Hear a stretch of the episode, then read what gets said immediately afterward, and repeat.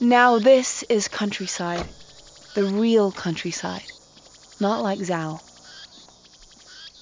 Hmm, not really. Oh, Zhao was beautiful, but. Don't worry. It's interesting you say that. Oh? Hmm. City people see forests and woods and streams and they're happy because they think what they're seeing is nature. Apart from back deep in the mountains, almost everything you see here is the work of a farmer. That's so. Sure, of course it is. Bonjour à toutes et à tous et bienvenue dans ce nouvel épisode de Sorociné, le podcast cinéma et féministe. Je suis Pauline et aujourd'hui j'accueille Laura. Bonjour. Amandine. Bonjour. Et Manon. Salut. Dans ce nouvel épisode confiné, nous allons revenir sur les studios Ghibli. Ce n'est un secret pour personne et surtout pas pour les fans des studios nippons. Ghibli est un formidable monde où les personnages féminins sont mis en valeur. C'est un sujet dont les fans, les médias et plus largement les critiques se sont largement emparés ces dernières années. C'est donc avec un immense plaisir que nous avons redécouvert ces œuvres et épluché les écrits pour analyser les personnages, les films et plus largement la démarche des studios Ghibli. Personnages puissants, indépendants et touchants, les femmes made in Ghibli ont participé à la renommée de leurs auteurs. Comment sont-elles écrites? Comment sont-elles représentées? On va d'abord commencer par faire un petit point historique sur les studios, quand est-ce qu'ils ont été créés et par qui. Euh, je tiens néanmoins à souligner le fait que notre épisode euh, se, sera centré donc sur les personnages féminins, donc on va pas non plus faire tout l'historique des studios Ghibli et on vous invitera à peut-être consulter des sources qu'on vous mettra en lien euh, sur la page de l'épisode qui eux seront totalement consacrés à l'histoire des studios Ghibli. Nous, on reviendra ponctuellement euh, sur l'histoire des studios lorsqu'on en aura besoin pour voilà, étayer un, un propos ou euh, voilà, pour faire le lien entre euh, l'histoire du film et l'histoire des studios. Donc tout d'abord, les studios ont été créés en 1985 par Hayao Miyazaki, euh, donc réalisateur et dessinateur, Isao Takahata, réalisateur et ami de Miyazaki, puisqu'ils se sont rencontrés au début des années 70 en travaillant ensemble au studio Apro. Takahata, il est décédé en 2018, ça avait été large relayé dans la presse. Un autre homme, un peu moins connu, les producteurs, c'est Toshio Suzuki. Évidemment, autour d'eux euh, gravitent euh, des dessinateurs, des compositeurs euh, qui ont évidemment participé à la création de ces studios. Mais avant 85, il y a un film qui va être celui qui va être à l'origine des studios. C'est un film qui sort en 1904. La Vallée du Vent, c'est le premier de Miyazaki. Le film déjà cristallise un petit peu tout l'univers bah, de Miyazaki et du cinéaste qui déroulait après sur jusqu'à maintenant. Et aussi première héroïne, puisque Nausicaa, donc c'est une princesse, mais c'est pas une princesse comme les autres quand le film débute. Donc c'est une princesse en combinaison euh, avec euh, des munitions dans les poches, pas du tout sexualisée et sur c'est une héroïne qui est très euh, très fière. C'est une leaduse politique. C'est pas du tout une princesse en petite robe en train de, de chanter les oiseaux. Non, vraiment la princesse chez Miyazaki, c'est une héroïne très très forte qui est prête à se battre dans un monde alors où la nature et les hommes, et je pense que ce sera une des thématiques centrales de l'univers de Miyazaki, ça sera la nature et l'humanité qui vont s'affronter et Nausicaa va se trouver en espèce de position de réconciliatrice entre ces deux mondes et essayer d'apaiser en fait euh, la nature et l'humanité pour, euh, pour qu'elles coexistent ensemble. Donc effectivement, voilà, c'est une, une héroïne qui est indépendante, euh, qui, euh, qui existe, en tout, qui est vraiment admirée aux yeux de son peuple. Tout au long du film, elle va, elle va se sacrifier. Nausicaa, c'est pas le premier film de Miyazaki. Non, c'est pas le premier film, c'est ouais. le premier Ghibli, t'as raison. Donc oui, effectivement, comme, comme tu le disais Manon, c'est le premier, premier Ghibli et pas le premier film de Miyazaki, parce qu'on a eu avant. Donc c'est le château de Cagliostro, si je dis pas de bêtises. Ouais, c'est ça. Et donc du coup, voilà, c'est le premier film qui sera, euh, en tout cas dans le catalogue Ghibli, même s'il était tourné avant la son Ghibli. C'est un peu ce film qui va, euh, du coup, être à l'origine des studios. Et effectivement, comme tu le disais, Amandine, il va un petit peu être le, le facteur de beaucoup de sujets qui vont revenir sur les films euh, des studios. Donc tu le disais, proximité avec la nature, qui est aussi un traité d'une manière très avant-gardiste en fait pour euh, pour l'année 1984, c'est qu'elle va parler, euh, enfin cette nature va être mise en avant et surtout l'exploitation de la nature va être mise en lumière. Et Nausicaa va avoir un lien très direct avec cette nature. Elle a par exemple la capacité à calmer les animaux. Elle va vraiment avoir un rôle de leaduse. Et je pense qu'on a souvent la figure de la princesse, comme tu le disais, avec la couronne, les robes, etc.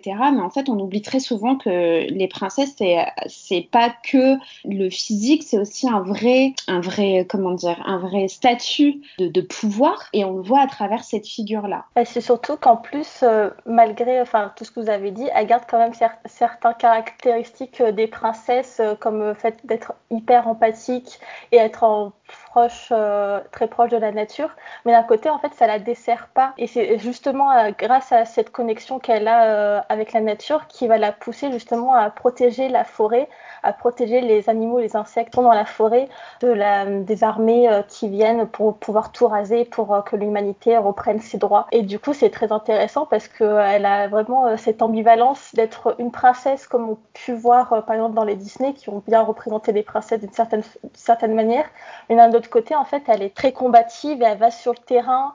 Elle, euh, c'est vraiment une princesse qui euh, prend vraiment sa position de leaduse, comme tu disais, Amandine. Et du coup, c'est intéressant cette ambivalence. Mais, comme tu dis, en fait, euh, l'empathie, c'est vraiment un, des, enfin, l'empathie et même la, compréhension, la gentillesse, etc. C'est vraiment des valeurs qu'on retrouve dans toutes les œuvres de Miyazaki. je parle de Miyazaki, mais après, je pense que ça se répercute aussi un peu chez, d'autres, cinéastes de chez Ghibli.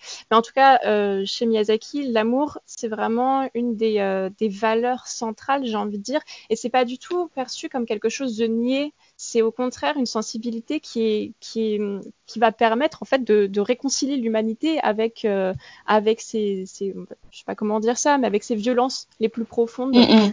Et euh, c'est vraiment quelque chose qui me semble assez central. Et euh, alors que justement l'amour, c'est en tout cas l'amour, la l'empathie, etc., sont des, des valeurs qui sont considérées en tout cas aux yeux du grand public, j'ai envie de dire, comme une sensibilité assez féminine. Et ici, ça devient vraiment une valeur au même titre que le courage, que le sacrifice.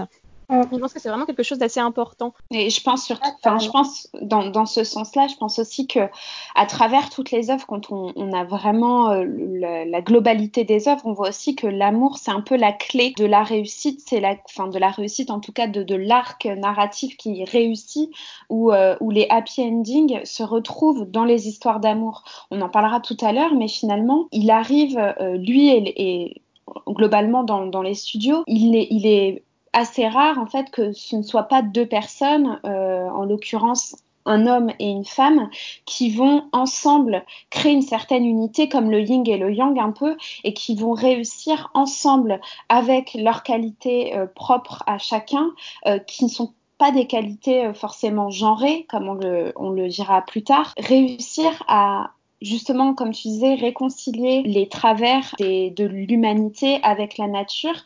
Et c'est même plus que ça, c'est personnage féminin et comme l'extension de la nature, mais comme elle est représentée sous une forme humaine, elle va avoir un peu des deux en elle. Après, c'est vrai que, euh, justement, tu parles d'un équilibre et je suis tout à fait d'accord avec ça. C'est vrai que la plupart des films, en tout cas de Miyazaki, parlent d'un espèce d'équilibre entre le masculin et le féminin et justement c'est cet équilibre qui va réussir à sauver le monde.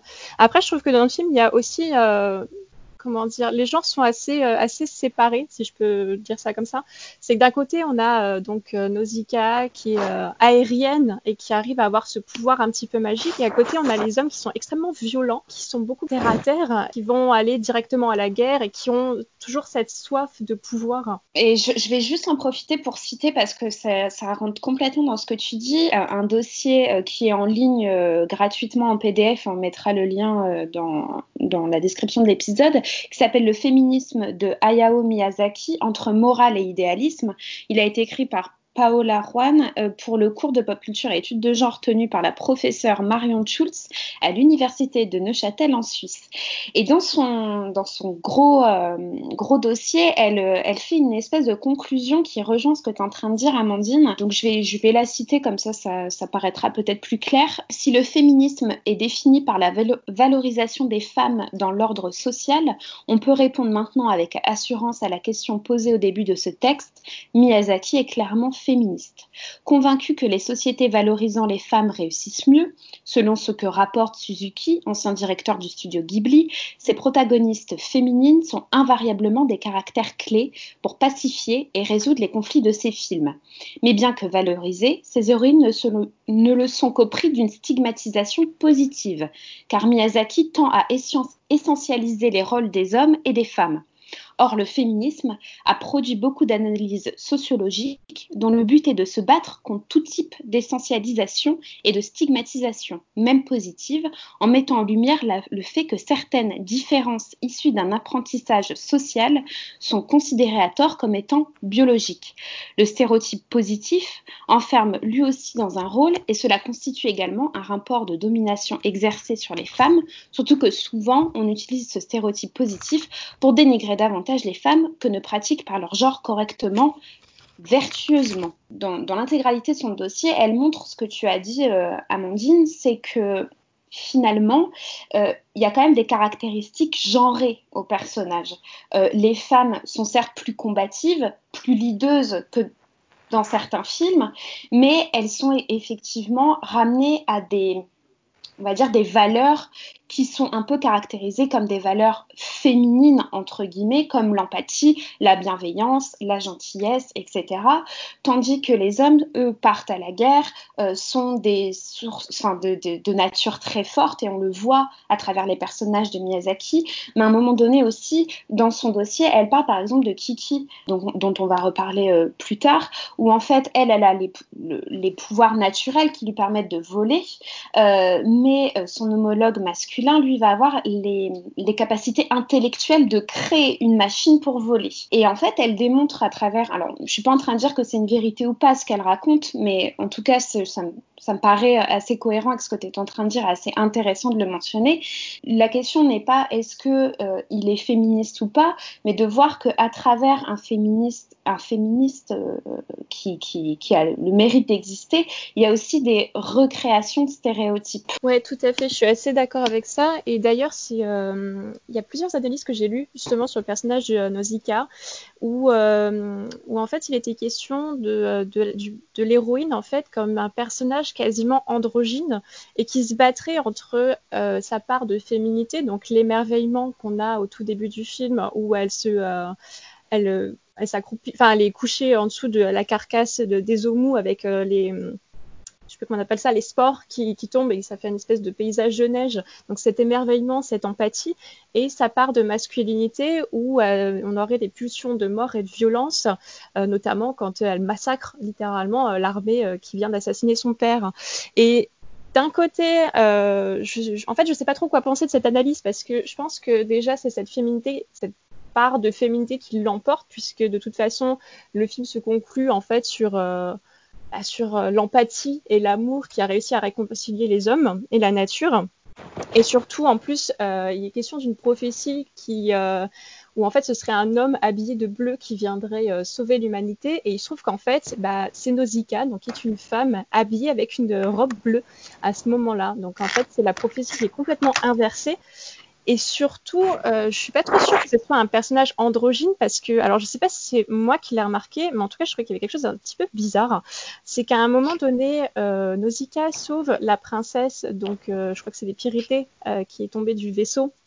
Et euh, quand elle, elle essaie de la sauver, et elle commence à la déshabiller et arrivée au niveau de sa poitrine, elle a un mouvement de recul et elle commence à la rhabiller. Alors je sais pas trop comment l'expliquer, sachant que un petit peu plus tard dans le film, elle, euh, un moment, je crois qu'elle est en train de se rhabiller et en tout cas on voit sa poitrine apparente. Donc je suis pas sûre que voilà, ce soit un, personnage complètement androgyne parce qu'en tout cas ses euh, caractères sexuels sont assumés et en plus de ça, je pense que vraiment c'est la féminité qui l'emporte. Mais effectivement, il y a une ambivalence entre ses, euh, sa, pulsion de violence et sa pulsion de, enfin c'est plutôt son empathie. Après, est-ce que ça doit être genre ou pas, je sais pas, mais en tout cas, c'est une analyse que j'ai vu revenir assez souvent. Je pense qu'il y a une fluidité en fait entre les genres qui laisse enfin libre champ à ce genre d'analyse. Et j'avais vu euh, une vidéo sur YouTube en, faisant des recherches sur, sur, les studios Ghibli qui expliquait que peut-être qu'accidentellement entre guillemets en tout cas c'est le terme qu'ils utilisent les films Ghibli ont amené une certaine dimension queer LGBT euh, dans leurs films parce que ils ont parfois euh, inversé les rôles dictés par la société. Et du coup on, on un peu joué avec euh, les genres et joué avec les rôles euh, propres à, de base à chacun. Enfin, en tout cas, je pense que ça rejoint un peu ce que tu es en train de dire, Amandine. Ouais, ouais je suis d'accord. Je pense que ça, on pourra en reparler après, euh, notamment pour le château ambulant, le personnage de Oru, qui me semble assez, euh, assez pertinent par rapport à ce que justement tu viens de dire et cette euh, ambivalence des genres. Mais je pense qu'on pourra en parler plus tard. Et le fait que les personnages féminins ne soient pas sexualisés, dans le sens où on verra peut-être tout à l'heure, mais par exemple avec la princesse Mononoke, elle a pas, on aurait pu avoir un costume en peau de bête, un, un peu sexy, tout ça, et en fait finalement elle a tout du costume avec le pot de bête, etc., la peau de bête, etc., mais vraiment quelque chose où on ne voit pas ses formes et c'est récurrent chez tous les personnages féminins, c'est qu'on ne voit pas en tout cas leur forme qui les identifierait comme femmes et qui ferait qu'elles ne seraient vues qu'à travers leur forme. Euh, même les personnages, que ce soit des personnages d'enfants ou les personnages d'adultes, on voit qu'elles ont des, des vêtements euh, plutôt amples, des jeans, des, des t-shirts et même quand elles ont des qu'elles font plein de mouvements parce qu'elles sont toujours en action, on voit pas forcément une culotte ou ce genre de choses. Ouais, tout à fait, elles sont pas du tout sexualisées, contrairement à l'image qu'on pourrait avoir d'autres euh, d'autres héroïnes, d'autres médias ou d'autres studios ou d'autres animés, effectivement. Le deuxième film des studios Ghibli est celui qui en fait a été le premier sous euh, sous la, la, coupe de Ghibli, sous le nom des studios Ghibli en tout cas. C'est Le Château dans le ciel qui est sorti en 1986. Donc effectivement le, le Château dans le ciel, donc c'est une adaptation un peu libre des voyages de Gulliver et euh, ça parle donc de Shita qui est une petite fille avec un collier un petit peu magique qui, euh, qui rencontre accidentellement Pazou en tombant du ciel. Et il se révèle qu'elle est héritière euh, d'un, grand royaume qui s'appelle euh, Laputa. Et donc, voilà, tout le monde est un peu à la recherche de ce, de ce Christ très magique qui permettrait monts et merveilles. Donc voilà, ça c'est l'histoire du château dans le ciel. Contrairement à Nausicaa, où on a, on a vraiment une héroïne, enfin, c'est une leaduse politique, là, on a une petite fille euh, qui est beaucoup plus jeune. Et je pense que tout l'intérêt, comme on disait tout à l'heure, c'est cette unité entre euh, Chita et Pazu qui vont vraiment euh, s'allier et s'aimer, essayer de protéger la Puta coûte que coûte, ou en tout cas protéger, on va dire, de, de ceux qui voudraient la, piller. Justement, en fait, au, sujet du garçon, du petit garçon et de la petite fille qui, qui avancent ensemble, ça m'évoque une, une, phrase de Miyazaki qui a dit au sujet de ses héroïnes, elles ont besoin d'un ami mais pas d'un sauveur. Et je pense que c'est quelque chose qui résume assez bien certaines parties de sa filmographie, puisque les héroïnes sont toujours, presque toujours, parce que c'est pas systématique non plus, mais très souvent accompagnées d'un garçon, un garçon de leur âge, qui est généralement leur ami. Alors des fois il y a un peu de romance, mais c'est très souvent plutôt leur ami. Et c'est vrai que c'est pas un sauveur, ils sont à égalité. Et c'est vraiment un compagnon, mais comme euh, un héros masculin pourrait lui aussi avoir besoin d'un ami. Et je dirais même que dans un sens, comme généralement c'est la fille l'héroïne principale, le garçon peut presque paraître un peu euh, sidekick par moment. Déjà, il a, ce côté secondaire parce qu'en plus, il a, lui, il a pas de pouvoir magique. Il est au sol, il, enfin, il peut que courir. Et comme, disait euh, tout à l'heure Pauline, quand on parlait de Nausicaa, c'est vraiment l'intelligence et, euh, on va dire, le pouvoir magique et aérien. Et c'est vrai que les deux font une force ensemble, mais je trouve que c'est Chita autour desquels vraiment se concentre toute l'action en tout cas, c'est auprès d'elle que, par exemple, les pirates ou alors que, que les antagonistes veulent. C'est son cristal elle qui veulent récupérer. Ouais, c'est avec elle que tout commence. C'est vraiment euh, elle qui est vraiment au centre de l'attention. Et c'est aussi elle un petit peu qui va faire basculer bah, le personnage de pirate. Enfin, c'est Dora et avec euh, donc qui est une vieille pirate, quand même quelque chose qu'on ne voit pas souvent. Donc, qui est une vieille pirate qui se balade dans les airs avec d'aéronefs et avec euh, ses fils un petit peu bêta. Et ce que j'aime bien, c'est que c'est un petit peu une figure maternelle qui au début est vraiment avide et cupide d'argent qui a vraiment envie de, voilà, elle veut voler, elle veut avoir, elle veut piller la piuta. Et quand elle va rencontrer Chita et Pazu, elle va être un petit peu attendrie par eux, comme un peu euh, une mère pourrait être attendrie avec ses enfants, et donc du coup, elle va complètement changer. Elle va un petit peu récupérer des trésors sur l'île, enfin sur l'île, sur le château, pardon. Elle va passer de d'ennemis en fait à alliés, et elle va les aider à, accomplir euh, leur quête tout en ayant quand même une, espèce de piller quelque chose et d'avoir aussi sa petite récompense. Je trouve que c'est quelque chose aussi qui est assez récurrent dans les films, comme si les, vilains n'étaient pas que vilains, et surtout en grande partie quand il s'agit des personnages féminins qui sont pas forcément les personnages féminins principaux, mais je pense euh, notamment à Dame Eboshi dans Mononoke, qui au départ est présentée vraiment comme une figure euh, puissante et, et, presque méchante, et qui en fait très rapidement, on va le voir, parce qu'elle s'occupe des lépreux, etc., va en fait avoir un, relief, une nuance qui est pas forcément, enfin qui, n'est pas très récurrente dans les films d'animation euh, de l'époque, où il y a vraiment un, et, parfois euh, même encore aujourd'hui, en tout cas dans les films d'animation grand public où en fait il va y avoir un truc très manichéen où le vilain est vilain, où euh, le héros est héros. Et en fait là il y, a, vraiment une dimension humaine qui est apportée. Je pense aussi que c'est pour ça que ça, ça ajoute aussi euh, de la plus-value à ces films-là. Je remarque que c'est notamment, enfin en tout cas j'ai remarqué que c'est notamment le cas quand ce sont des personnages féminins. Ouais, je suis assez d'accord avec ça. Alors après je pense aussi tout à l'heure que c'est quelque chose qu'on ne trouve pas dans, dans, les, dans les films d'animation grand public. Je pense qu'il faut faire la nuance que c'est surtout dans les films d'animation occidentaux parce que mhm. j'ai l'impression que c'est quelque chose qu'on retrouve assez souvent. En tout cas, cette profondeur dans les personnages qu'on retrouve assez souvent dans l'animation japonaise. Donc, je pense qu'il faut prendre un petit peu des pincettes. Je sais pas, je pense que c'est peut-être culturel. En tout cas, je sais que parler tout à l'heure combat entre nature et, euh, et humanité qu'on va vraiment retrouver dans tout au long des œuvres de Miyazaki. Et je pense qu'il faut aussi remettre un petit peu en contexte. Enfin, le Japon n'est pas euh, soumis, on, va dire, à la morale euh, judéo-chrétienne. C'est un pays dont la croyance est majoritairement shintoïste. Donc, c'est c'est une croyance animiste qui voit dans la nature des divinités ou en tout. Les lieux sont magiques. La nature est magique. Enfin, je dis magique.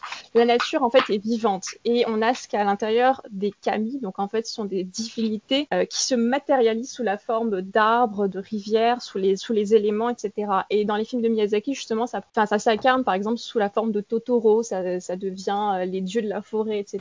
Donc je pense que voilà, faut prendre une petite précaution là-dessus parce que je pense aussi qu'on a une lecture assez occidentale, comme euh, de toute façon on en parlait tout à l'heure en off. La lecture qu'on a des films d'animation japonaises, en tout cas des, des Ghibli, les, les, je veux dire les thèses, enfin en tout cas sont généralement écrites euh, par euh, par des occidentaux avec un regard occidental sur la culture japonaise. Donc je pense qu'il faut prendre des, pincettes un petit peu euh, là-dessus, mais mais après je te rejoins tout à fait sur le fait de dire que les personnages féminins chez Miyazaki sont beaucoup plus, on va dire, ambigus est beaucoup plus complexe que euh, les personnages masculins, et notamment dans le Château dans le ciel, où on a Dora, donc du coup qui change un petit peu sa façon de, enfin, elle passe d'ennemi à allié, et de l'autre côté, on a justement euh, un petit peu le grand méchant, un homme qui veut vraiment, euh, qui est avide de pouvoir exclusivement, qui a aucune empathie, qui veut juste la destruction et récupérer la Piuta pour soi, et lui, pour le coup, n'a vraiment aucune enfin pas que aucune profondeur, mais en tout cas, il est vraiment avide de pouvoir et c'est tout.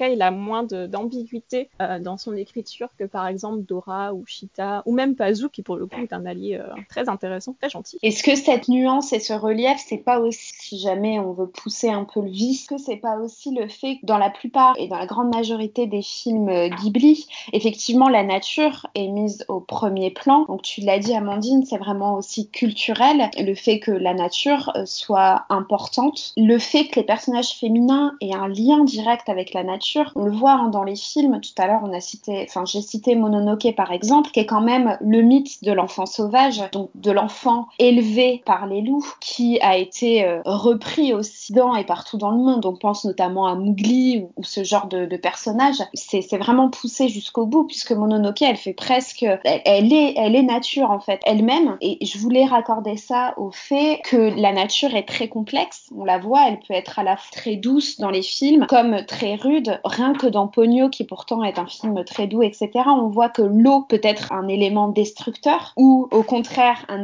élément euh, très doux, etc., presque incontrôlable et très important. Et j'ai l'impression que les personnages féminins ont un peu cette complexité, ce double, en tout cas ce relief qui permet aussi de les rendre très humaines. Par rapport à Pogno, enfin, tu parlais de l'eau, moi je dirais que c'est plutôt la mer en elle-même, puisque bon, faut quand même le rappeler, mais rien à prendre à personne quand je vais dire ça, mais le, le Japon est une et du coup, les, Japonais ont une sorte de culture assez euh, particulière à la mer. Donc, je, ne connais pas ça en détail, donc je ne vais pas m'étendre là-dessus. La mer est vraiment représentée sous forme de, de femme, une femme très séduisante euh, qui est la maman de Pogno. Mais quand Pogno en parle, elle dit, elle est terrifiante. Et euh, c'est cette, femme, en fait, donc l'océan, qui a complètement le dessus sur le père de Pogno, qui lui n'est qu'un n'est faiseur, un espèce d'amant qui admire et qui est complètement stressé à l'idée de revoir la mère de Pogno. C'est vraiment un personnage complètement complètement secondaire et complètement écrasé par cette espèce de divinité de la mer. Je pense que ça résume euh, certaines choses, notamment sur le fait qu'il y a une sorte de position des femmes sur un piédestal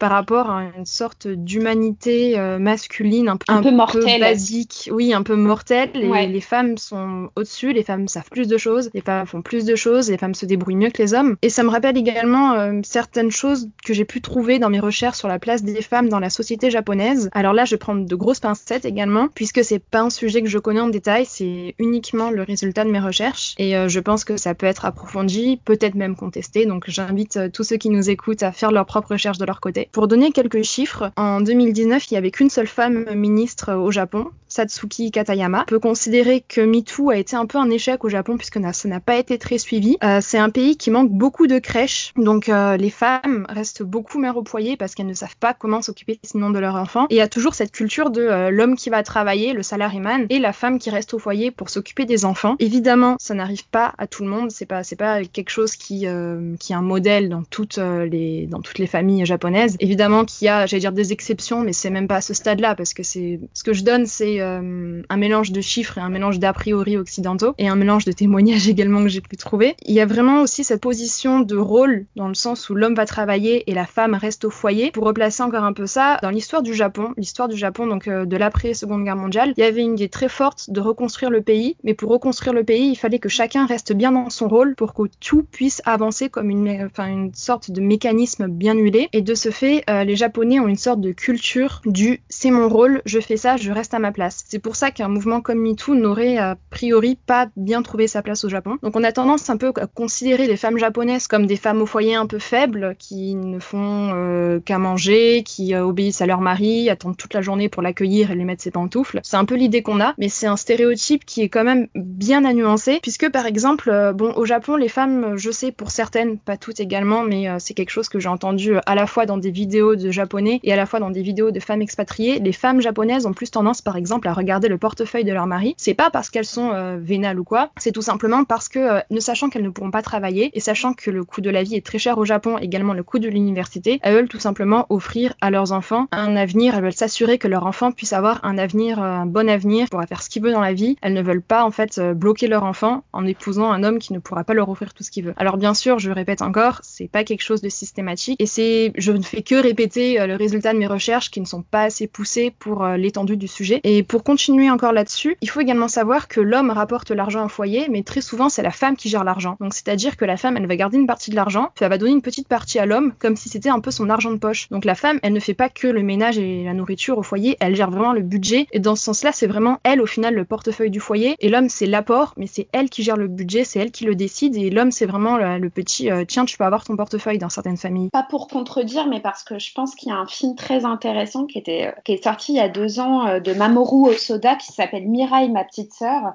donc qui est pas du tout issu des studios Ghibli, mais, euh, mais qui est aussi dans l'animation euh, japonaise, qui, est, qui, est, un film magnifique et qui, qui renverse un petit peu ça, puisqu'on on y voit père qui décide de rester en télétravail chez lui pour s'occuper de ce nouveau-né, tandis que la maman repart au travail. Donc c'était juste pour citer comme ça, on va pas faire une analyse de Mirai, ma petite sœur, si ce n'est qu'on vous conseille de le voir, et juste pour ce contre-exemple où on voit justement une modernité euh, qui n'est pas que propre au Japon, puisque c'est quand même assez rare de voir ça dans le cinéma euh, en général, mais aussi dans le cinéma d'animation, de voir deux parents et euh, c'est le, père, le mari, qui décide de rester à la maison pour s'occuper de, de, son nouveau-né. Ouais, parce que, enfin, pour rebondir sur ce que tu dis, tu fais bien d'ailleurs de, de, le dire, le Japon reste, ben, comme tous les pays, un pays toujours en mutation, donc effectivement, il y a ce modèle qui est de plus en plus contesté, surtout par les jeunes générations, je crois, puisque les femmes ont de plus en plus envie d'aller travailler. Et euh, ben, ils essayent aussi de, suivre, on va dire, ce cours pour que chacun puisse à nouveau trouver un nouveau rôle dans la société. C'est vrai que, et tu fais bien de le mentionner, Manon, on a un petit peu encore une fois des a priori sur, euh, sur le Japon, mais pas que, hein, bien sûr, sur le fait qu'on a l'impression que c'est que en Europe ou que aux États-Unis que les femmes sont féministes et font avancer euh, les causes féministes. Or, au Japon, il y a quand même beaucoup de choses qui se passent, notamment dernièrement. Aussi, bien de le souligner, c'est que le féminisme japonais est vraiment dans un entre-deux entre les traditions et la modernité. Un pays qui effectivement est toujours en mutation. Et on, peut le raccrocher aux croyances et aux mythes de la nature, qui en fait est très attaché aux traditions, pas, enfin aux traditions générales, pas forcément aux traditions des rôles sociaux, mais et qui en fait est quand même un, un des pays les plus modernes au monde. Donc finalement, il y a un peu cet entre-deux qui permet à la fois d'avancer et aussi parfois qui connaît euh, quelques chute dans, dans ces mouvements féministes-là. Il y a eu une grande, une grande campagne féministe parce que les femmes sont obligées de porter des talons au travail et que ça, devient très douloureux pour elles. Donc voilà, c'est un exemple parmi tant d'autres, mais je pense que c'est bien de, nuancer pour pas non plus penser que c'est un pays euh, très euh, voilà en retard sur ces questions-là, euh, parce qu'on parle quand même principalement de féminisme, en tout cas en France, de féminisme soit européen, voire très français, et américain. Or, il n'y a pas que ces féministes, ce, ce féminisme-là qui existe, il y en a plein d'autres. À savoir qu'au Japon, ils ont quand même installé des, des wagons réservés aux femmes dans les transports pour pas que les femmes puissent être harcelées. Et de ce que j'avais entendu dans une vidéo d'une youtubeuse qui s'appelle Zoé Vidéo, pour citer ma source, apparemment, si tu signales à la police qu'un voyageur t'a tripoté dans le métro ou c'est un peu trop fraudé contre toi, l'homme encourt à de très très très grosses sanctions, contrairement en France où il n'y a rien du tout. Apparemment, c'est pris très très au sérieux des agressions sexuelles dans les transports au Japon. donc c'est vraiment euh, c'est un bon exemple pour montrer que sur euh, plein d'autres euh, points, enfin en tout cas qu'on n'est pas le centre du monde et qu'il y a dans les autres pays aussi il y a des avancées et aussi comme dans notre pays parfois des choses qui bloquent un peu. D'ailleurs bah là ça n'a rien à voir du tout mais dernièrement j'ai lu un livre qui du coup comme tu l'as bien souligné Pauline qui montre en fait le, comment les femmes sont divisées entre la tradition et la modernité. Donc franchement je conseille de lire Les Dames de Kimoto de euh, Sawako Ariyoshi. du coup, ça n'a rien à voir avec Ghibli, mais je pense que si on veut avoir une autre vision du Japon écrit par une japonaise, euh, qui montre euh, vraiment euh, le, statut de la femme dans une famille, comment elles, arrivent à être dans cet entre-deux, à se dire bon bah voilà je suis la, je suis une épouse, mais en même temps à aspirer à autre chose. Donc voilà c'est juste un conseil. Je pense que c'est très intéressant, surtout qu'on connaît assez mal le, Japon et, le féminisme au Japon en général, parce que c'est des choses c'est vrai qui n'intéressent pas trop de, de sources. Et c'est parle plus du féminisme aux États-Unis, en Angleterre et, en France. Donc du coup c'est intéressant d'avoir un point de vue euh, vraiment d'une personne qui habite au Japon. Peut-être qu'on peut, on peut en profiter pour rebondir sur un film euh, en se rattachant à Ghibli qui s'appelle Souvenir goutte à goutte, qui est sorti en 91, où beaucoup de sujets abordés sont encore euh, tabous, plus ou moins tabous selon les sociétés. C'est un, un, film de Isao Takahata. C'est son deuxième film sous Ghibli. C'est une adaptation d'un manga qui s'appelle, excusez-moi mon accent japonais, Omoide Polo Polo. Et du coup, en fait, c'est l'histoire d'une jeune femme qui va se rappeler euh, ses 10 ans et en fait, ça va faire un parallèle entre ses 10 ans et sa vie de maintenant où elle est en train de se poser des questions sur euh, sa vie, sur euh, le fait qu'elle veut pas se marier, etc. Donc en fait, elle se pose des questions et en allant euh, prendre des vacances à la campagne, sera cet épisode de ses 10 ans qui a, vraiment marqué sa vie en fait. Et du coup, c'est très intéressant parce que déjà de base, le manga ne parlait que de quand elle était petite et du coup, c'est Takahata qui, quand il a adapté, a décidé de rajouter des passages adultes parce qu'il trouvait que c'était important en fait d'avoir un, récit beaucoup plus profond. Et surtout, c'est intéressant parce qu'on voit euh, deux époques. Euh, la première, quand elle a 10 ans, ça se passe dans les années 60 et la deuxième, ça se passe dans les années 80. Et en fait, on voit la différence entre les années 60 qui a, au Japon a connu une véritable occidentalisation. en fait, il y, a, une poussée de vers la modernité. Donc, il y a eu l'arrivée du rock, des Beatles, des mini-jupes et tout ça, on le voit dans le film. Et après, on voit dans les années 80 où il y a eu comme un retour en arrière, surtout pour les femmes, où du coup on les encourageait plus à, se marier. Vraiment, il y avait un truc sur le mariage. Et du coup, c'est intéressant d'avoir l'époque. Il y a une scène qui m'a marqué, parce que je pense qu'elle est intéressante, c'est au moment où en fait on voit euh, l'héroïne et ses amis avoir un cours sur les règles. Et du coup, comment, euh, qu'est-ce qui arrive? Du coup, elles ont vraiment un cours en particulier euh, juste pour les filles où on voit qu'on leur explique comment on fait les bébés, qu'est-ce que sont les règles avec les schémas, etc. Donc forcément, il y en a qui ont déjà leurs règles, donc du coup, elles savent euh, ce qui se passe, mais il y en a qui tombent totalement des nues, dont l'héroïne euh, qui s'appelle Tai, qui tombe totalement des nues parce qu'elle n'en a jamais entendu parler, donc du coup, elle est dégoûtée, euh, elle a presque honte alors qu'elle les a pas encore, et c'est surtout que c'est intéressant parce que ce cours est vraiment uniquement pour les filles, en fait, les garçons, forcément, ils savent un peu ce qui se passe, et vont être totalement curieux jusqu'à regarder sous les culottes des filles pour savoir si elles ont leurs règles ou pas, à savoir pourquoi elles vont à l'infirmerie, pourquoi pourquoi elles sont dispensées de sport, etc. Et en fait, c'est intéressant parce que pour moi, ça montre à quel point euh, le fait d'avoir qu'un cours pour les filles, mais en, fait, ça devrait être un cours pour tout le monde pour justement euh, apprendre le corps et pas forcément que le corps des filles. Et euh, je trouve que Takahata a vraiment une, euh, vraiment une critique sur ça où on montre qu'en fait, c'est pas parce que tu as tes règles que tu es une personne à part à protéger. Et on le voit, il y en a une qui est dispensée de sport parce qu'elle a ses règles et elle a cette phrase qui m'a marqué, c'est genre mais j'ai juste mes règles, je ne suis pas malade. C'est pour ça que ce film m'a vraiment marqué, surtout c'est un film qui se passe dans les années 90, c'est un film qui est animation et pour moi en tout cas c'est la première fois que je vois un film d'animation qui est quand même assez basé sur les enfants parce que ça raconte euh, l'histoire d'une petite fille, donc on peut, en étant euh, se sentir euh, empathique par rapport à ces petites filles. Mais du coup, c'est la première fois où on, explique clairement ce que c'est les règles, on dit pas les, les ragnagnas, etc. Ils disent vraiment les menstruations, les règles, on voit un schéma. Et je trouve que c'est très, intéressant cet aspect, réaliste pour un film d'animation, surtout pour les, les, studios Ghibli qui est quand même très dans l'imagerie, dans la, la, magie, etc. Là, c'est vraiment un film très, très réaliste, aucune, aucune, magie. Donc voilà, je sais pas ce que vous en pensez, mais c'est vrai que moi, du coup, j'étais assez surprise. Et c'est un film qui est pas du tout sorti en France, on en a très peu entendu parler. Et euh, je trouve intéressant de le voir, surtout que maintenant il est sur Netflix, donc euh, je pense que c'est intéressant de le voir. Non, je voulais juste dire que c'est un des plus beaux films de Ghibli, malgré le fait qu'il soit pas très connu.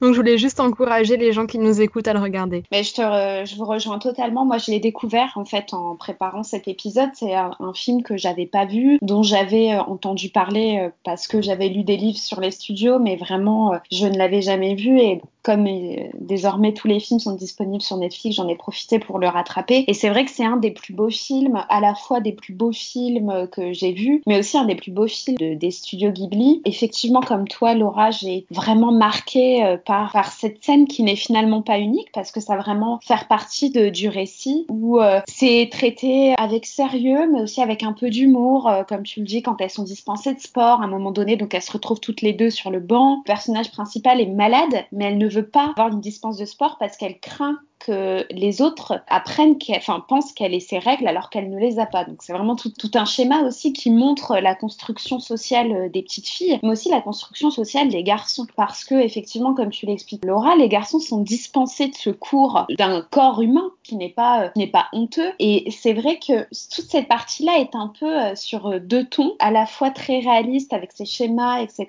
Cette, ce, ce, truc un peu ancré en fait dans, dans l'éducation des enfants, que très critique sur ce qui se passe parce que on, voit que les, petites filles finalement vont être enfermées là-dedans et quelque chose qu'on pourrait penser être lever un tabou puisque c'est représenté, c'est nommé. Comme tu le dis, Laura, on dit les règles, on dit pas les trucs de filles ou ce genre de choses. Même les garçons disent vous avez vos règles. Et en fait, finalement, il a un regard à la fois très critique sur ce qui se passe, mais aussi euh, il nous révèle aussi que ces choses-là sont dites comme elles sont.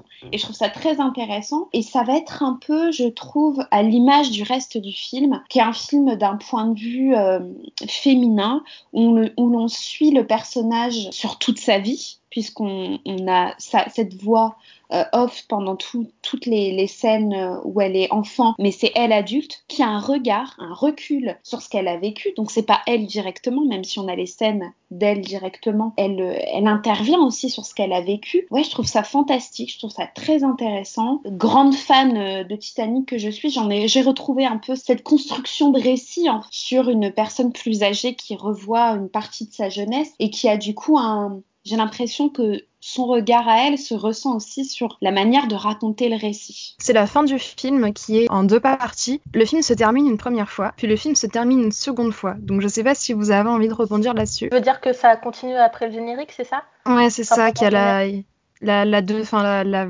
la vraie fin et post-générique en quelque sorte. C'est un film à deux fins, à deux branches, qui euh, au final essaye de répondre aux deux dilemmes du personnage. Donc il y a deux fins à souvenir goutte à goutte. La première fin, c'est quand elle est dans le bus qui la ramène en ville en quittant la campagne. Donc elle est, euh, dans son bus, euh, la jeune femme. Et le film se termine là, il y a le générique pendant lequel elle est suivie par des enfants, puis elle revient finalement à la campagne, comprend qu'elle laisse tomber la ville et elle va se marier avec l'homme qu'elle aime et dans un sens mener une vie d'épouse. Mais c'est un choix qui n'est pas poussé par la société mais par son désir personnel de vivre à la campagne plutôt qu'à la ville, où elle n'est finalement pas assez heureuse, parce que c'est une fille euh, vraiment de la campagne, qui aime la campagne, qui aime le travail dans les champs, c'est quelque chose qui est essentiel à sa vie. Et donc elle, fait le choix de rester dans, la campagne, donc on va dire dans les valeurs plus traditionnelles, pour y dire une sorte de conservatisme, quelque chose qui est quand même euh, assez présent chez Ghibli, parce qu'ils sont très, euh, sont très conservateurs sur certains points, mais sur d'autres, c'est pas parce qu'elle va apprécier les traditions, ce n'est pas parce qu'elle va aimer la campagne, et c'est pas parce qu'elle va vouloir épouser un homme qu'elle est pour autant une femme qui refuse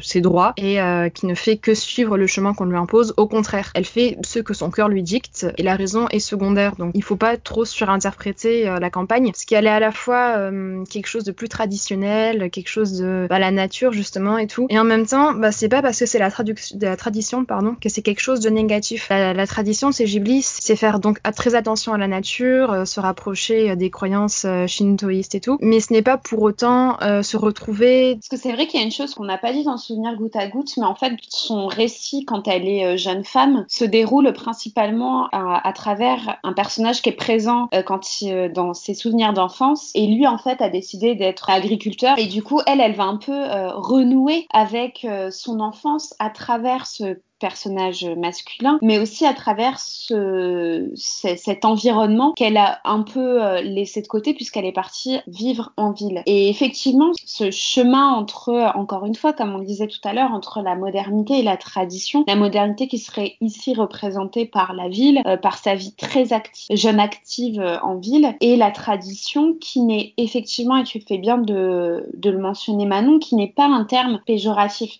La tradition, très souvent, c'est un petit peu un terme qu'on utilise pour des idées un peu euh, négatives. Or ici et plus globalement dans les studios Ghibli, c'est quelque chose qui va être plutôt valorisé et qui ne va pas être quelque chose qui va euh, empêcher euh, l'émancipation des femmes, pour ne citer que ce sujet-là. Bah, c'est surtout que dans le film, en fait, elle a un attrait pour la campagne depuis tout jeune. Et en fait, c'est intéressant parce que du coup, elle, elle pense la campagne comme une personne de la ville. Et du coup, quand elle part en vacances à la campagne, en fait, elle est comme une touriste. Et du coup, bah, le personnage euh, dont j'ai oublié son nom, je crois qu'il s'appelle Toshio. Oui, voilà. que c'est ça. Ouais. Toshio. Et en fait, il lui explique vraiment euh, quel est son métier, qu'est-ce qu'il fait. Et c'est intéressant parce que c'est à partir de là où en fait, elle va elle-même remettre en question euh, ses goûts et sa vie et voir qu'en fait, la campagne, c'est pas juste un endroit où tu renoues avec la nature pendant 10 jours et après tu reviens à la ville. C'est vraiment un endroit où il y a le travail et même qui a été façonné par les hommes. Que du coup, Toshio lui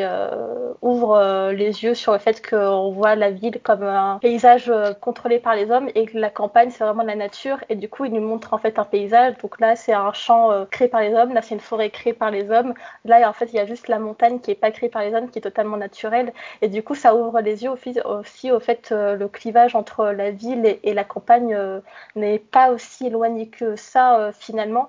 Et elle-même déjà va se remettre en question sur ses goûts et, etc et sur sa vie en ville et c'est justement pour ça qu'il y a une deuxième fin, parce que du coup, elle va se rendre compte que, en fait, euh, la ville n'est pas vraiment ce qui lui permet de, de heureuse ouais, voilà, d'être heureuse et que du coup, euh, la campagne, ce n'est pas juste un endroit euh, pour passer des vacances pendant 10 jours, mais un lieu où on peut vraiment y vivre sans forcément euh, renoncer à toute modernité. Je suis tout à fait d'accord avec ce que tu viens de dire et je pense que c'est une thématique qu'on retrouvera d'ailleurs un petit peu plus loin dans, sa, dans, la filmographie de Takahata, c'est surtout dans le conte de la princesse Kaguya. Encore mm une opposition entre nature et surtout la campagne et la ville. On avait dit qu'on partait sur quelque chose de chronologique, mais je pense que ça me paraît intéressant de rebondir là-dessus parce que bon, déjà c'est le même réalisateur et surtout c'est les mêmes thématiques.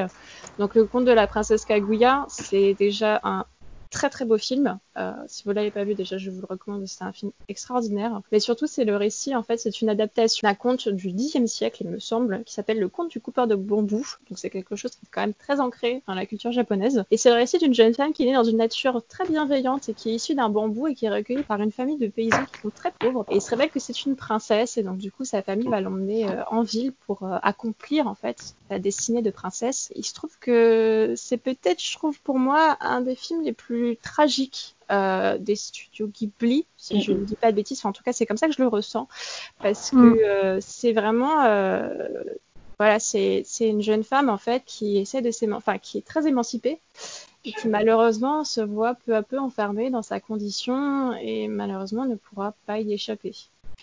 Je suis assez d'accord, c'est quand même euh, un des rares films qui aborde la dépression, qui est là dû euh, du coup à son statut social qui demande énormément d'investissement. On le voit pendant euh, la préparation, la préparation de la, la, routine beauté en quelque sorte, le fait qu'elle doit correspondre à certaines attentes. Elle a une éducation très stricte avec l'apprentissage de la musique, de la calligraphie. C'est peut-être ce qui rapproche le plus de ce qu'on a comme image de la princesse aujourd'hui. Et effectivement, pour moi, c'est un film qui est, qui est renversant parce qu'il est très très triste. Il y a quelque chose en fait que je trouve un petit peu, euh, enfin, pour moi, je trouve que c'est peut-être même la, chose la plus tragique du film, c'est qu'en fait, euh, les parents de Kaguya et notamment le père euh, sont extrêmement aimants. Et il y a quelque chose de très touchant au début, tout début du, du, film, où en fait ils recueillent Kaguya avec énormément d'amour comme si c'était leur enfant alors qu'ils l'ont trouvé dans un bambou et même pas forcément pour l'argent mais vraiment parce que voilà ils n'ont pas d'enfant et que ça devient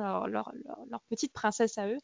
Et en fait ils, vont malgré eux un petit peu euh, l'enfermer dans, ces carcans de la société et notamment des attentes de la noblesse. Et je trouve que c'est peut-être même ce qui est le plus tragique dans le film c'est que c'est vraiment des parents qui ont envie de bien faire et même si le père va devenir un petit peu avide euh, d'argent et va un petit peu euh, se noyer dans dans ce luxe, euh, notamment de sa condition. On voit à la fin qu'il y a énormément de regrets de leur part de, l'avoir enfermé dans ces carcans. Et je trouve que le, le, film, je le trouve vraiment bouleversant par rapport à ça, parce que pas mal intentionné, comme on pourrait le croire, par exemple, quand on voit Réponse qui a été enfermée dans sa tour. Mais là, vraiment, c'est des, des, parents qui sont extrêmement bienveillants avec elle et qui, par un excès de bienveillance, en fait, bah, étouffent la jeune fille et qui finit par leur échapper complètement. Et surtout par un respect respect des traditions aussi, qui vont reproduire en fait sans forcément conscientiser le fait que c'est pas ce qui rendra le plus heureux leur fille. Alors pense que comme les filles sont éduquées ainsi et qu'elles ne semblent pas se rebeller euh, de ce statut social là, que finalement euh,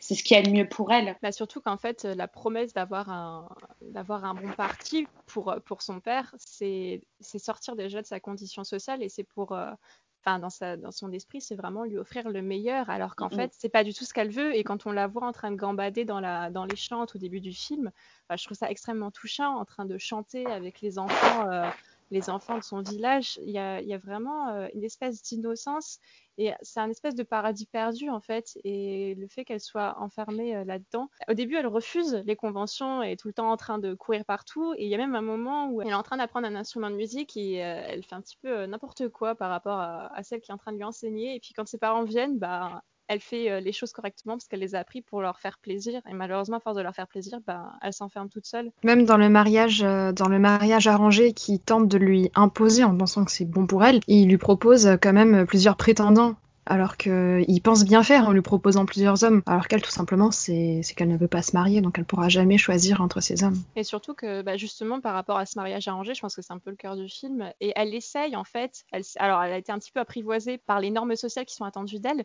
mais elle arrive à les renverser en fait en les mettant au défi de leur apporter un objet euh, inédit et euh, pour justement éviter de, de, se marier, parce que pour elle, ça semble impossible, et il me semble qu'ils échouent tous, justement. Donc, euh, ouais. voilà, elle, elle, essaye, en fait, elle essaie de provoquer à chaque fois, pas le destin, mais elle essaie de provoquer un petit peu les normes et de les renverser, même si elle, elle les a intégrées. Et malheureusement, en fait, bah, elle, est un petit, elle, elle, est, elle, est, elle est prisonnière, en fait, et elle n'arrivera pas à s'en sortir. Et je trouve vraiment que c'est un film extrêmement tragique. Ah, mais je suis tout à fait d'accord avec toi. D'ailleurs, il y a une scène qui, moi, à chaque fois que je la vois, euh, me donne des frissons.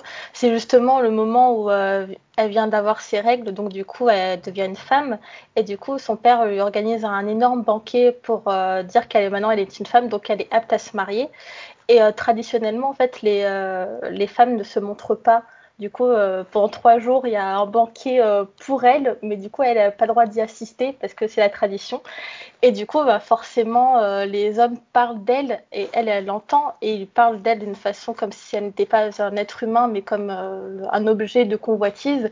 Et du coup, elle le prend tellement mal et tellement, enfin, euh, se sent tellement enfermée. Déjà, elle est enfermée dans un petit cabanon et en plus de ça, elle est enfermée dans une condition qui lui plaît pas. Qu'en fait, elle, elle part.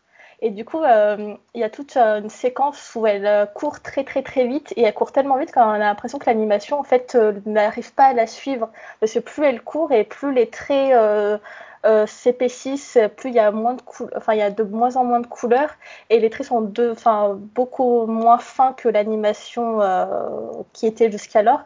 Et en fait, on se rend compte que c'était juste un rêve parce qu'elle avait vraiment envie de s'enfuir. Et je trouve que cette séquence représente bien en fait tout le film en général d'une jeune femme qui était très euh, heureuse dans sa campagne, qui, euh, par accès de bienveillance, euh, se retrouve en ville avec un statut de princesse, mais qu'elle ne veut pas. Et en fait, elle, elle, aura, elle va toujours essayer de s'enfuir dans des rêves où elle, enfin, rêve qu'elle retourne à sa campagne, qu'elle retourne dans son dans sa maison, etc.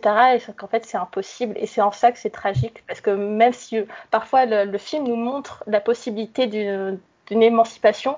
Mais en fait, après, on, voit que c'est un, c'était un rêve et du coup, elle, elle, retourne dans sa condition euh, d'enfermement et c'est, je trouve que c'est ça qui est, qui est le plus tragique euh, dans le film. Je trouve que le mm. film dénote un peu avec les autres films parce que c'est, c'est un peu ce film qui montre que finalement, c'est pas une question, qu'une question de volonté de vouloir s'émanciper, c'est aussi euh, ce qui nous entoure et les gens qui nous entourent, comment on peut se démarquer de ces personnes-là ou de, ou de, de, cette ville ou si jamais c'est le paysage urbain qui nous en empêche de s'émanciper. C'est en ça aussi que le film totalement tragique, c'est qu'au sein de tous ces films, on nous montre des figures émancipées, plus ou moins selon les récits. On nous montre aussi une figure qui veut s'émanciper mais qui ne peut pas le faire sauf à travers ses rêves, rêve qui est aussi au cœur des récits des, studios Ghibli. Dans cette tragédie, je pense, filmographie de Takahata semble un peu moins, j'allais dire naïve, mais non, mais en tout cas moins positive que celle de Miyazaki. En fait, elle est plus réaliste surtout, parce que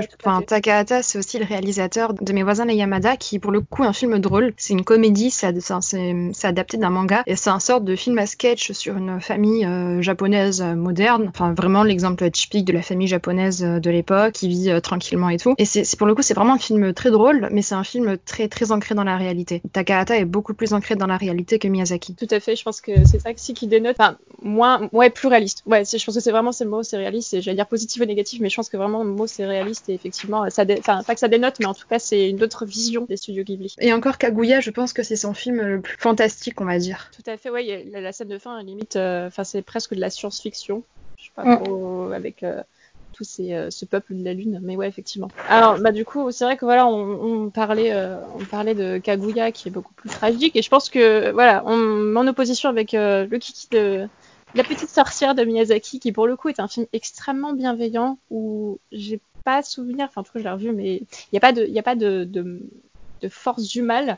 La seule, la seule la seule négativité vient de soi et de, du, manque de confiance. Donc en fait, euh, Kiki la petite sorcière, c'est le, c'est le récit d'une petite fille de 13 ans qui est une petite sorcière avec euh, son petit chat noir euh, Fiji qui le jour de ses 13 ans en fait doit aller dans une autre ville pour devenir vraiment pour accomplir son dessin de sorcière. Elle arrive, euh, elle, son, plus grand rêve c'est d'aller au bord de la mer. Donc elle vole sur son balai un petit peu maladroitement jusqu'à une ville de bord de mer où elle va elle va habiter chez une boulangère qui s'appelle Osona qui est enceinte et elle va devenir petite livreuse de la ville et c'est un film en fait qui est vraiment comme je disais qui est extrêmement extrêmement bienveillant et je pense que c'est vraiment un récit d'apprentissage. En fait, j'ai l'impression que dans la filmographie de Miyazaki, ça s'adresse à vraiment plusieurs âges et là, pour le c'est un film qui s'adresse vraiment aux préadolescentes, aux préadolescents, mais surtout aux préadolescentes. Et j'ai l'impression que c'est vraiment un récit de femmes de toutes les générations on a des très vieilles femmes, on a des femmes adultes, on a des adolescentes, on a du coup Kiki, une petite fille, on a aussi euh, des jeunes adultes. Enfin voilà, on a on a beaucoup de femmes et surtout les hommes. J'ai l'impression qu'ils sont beaucoup moins présents. Euh, on a Tombo, donc qui est le petit garçon qui est fou d'admiration de Kiki parce qu'elle sait s'envoler dans les airs et qui lui, comme euh, tout à l'heure Pauline le disait, est sur à l'intelligence créative et est capable du coup de créer un vélo pour s'envoler dans les airs. Et puis on a aussi le mari du coup de Osona, donc la boulangère qui est enceinte et qui lui pour le coup ne euh, parle pas. En fait, il ne s'exprime qu'avec euh, des petits bruits, mais en tout cas, il n'a aucune phrase, il me semble. Donc voilà, c'est vraiment les deux seuls personnages masculins avec Shiji, mais qui est quand même un petit chat. C'est vraiment pour moi un récit euh, extrêmement féminin et surtout un récit d'héritage, d'héritage des femmes, parce qu'on parle de la sorcière, donc euh, je pense qu'on a déjà fait tout un épisode euh, sur la figure de. Où on avait parlé de Kiki d'ailleurs. Du coup, bah, c'est vrai que voilà, Kiki c'est euh, une sorcière très bienveillante, et puis il y a vraiment cette notion d'héritage, d'un pouvoir qui se transmet de mère en fille, ou même d'un savoir qui se transmet, parce qu'on a un moment Kiki qui va chez une très vieille dame et qui veut faire refonctionner son, son four, et du coup, voilà, elle lui montre un peu comment faire, et puis en même temps, elle lui dit que c'est sa mère qui lui a enseigné. Enfin voilà,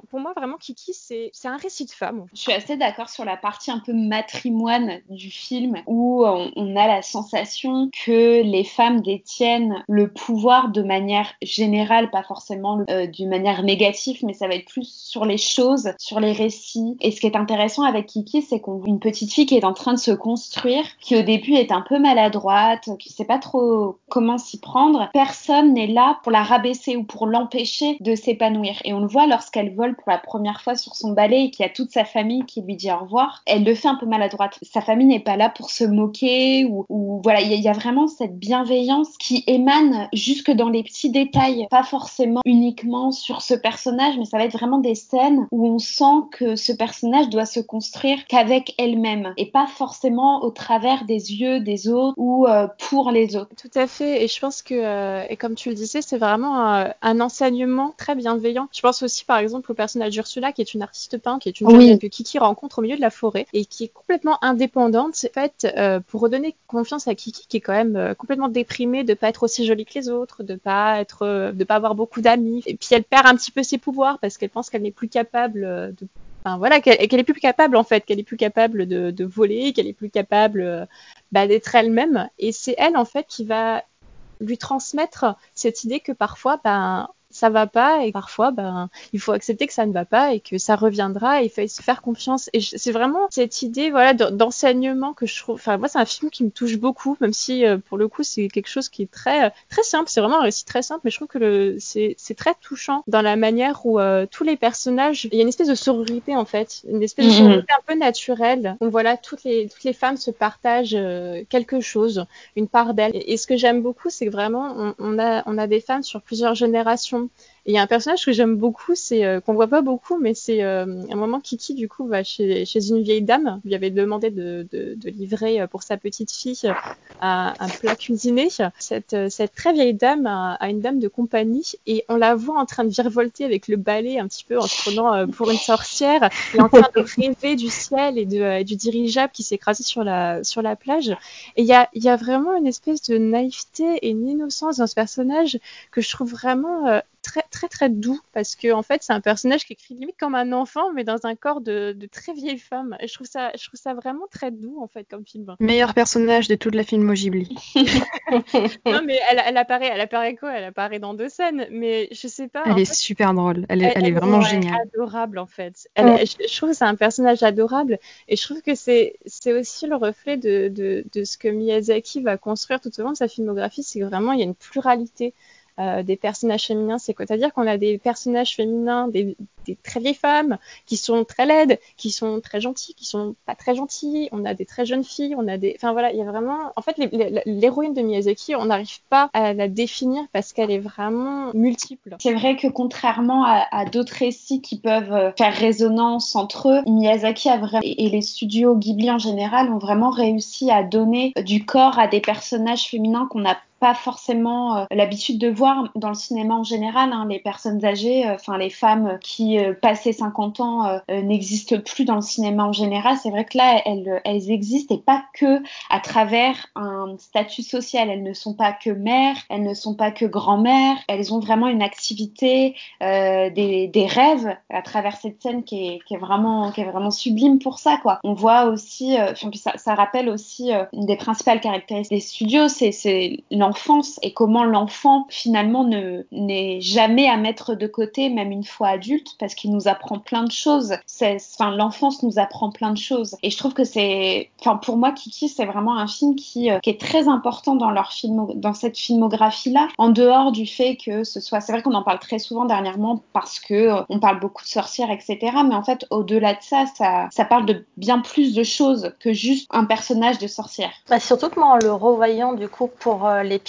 il y a un aspect que je n'avais pas encore vu jusqu'à maintenant, c'était la perte de l'enfance, mais comme, euh, comme quoi ce n'était pas grave en fait. Mm. Et euh, il y a une, fin, parce que du coup, Kiki apprend à être indépendante financièrement, à vivre dans une ville inconnue, mais du coup à se créer une communauté et une sorte de famille de substitution. Mais il y a aussi en fait, euh, du coup, le, le, moment où elle perd ses pouvoirs, euh, forcément elle perd confiance en soi. Mais après, quand elle va les retrouver, en fait, elle, va retrouver qu'une partie de ses pouvoirs et par exemple, elle va perdre le fait de parler à son chat euh, Gigi. Du coup, euh, à la fin du film, elle va, elle va l'entendre que miauler, alors qu'au début, en fait, ils avaient une vraie complicité parce qu'ils pouvaient se parler et elle pouvait l'entendre.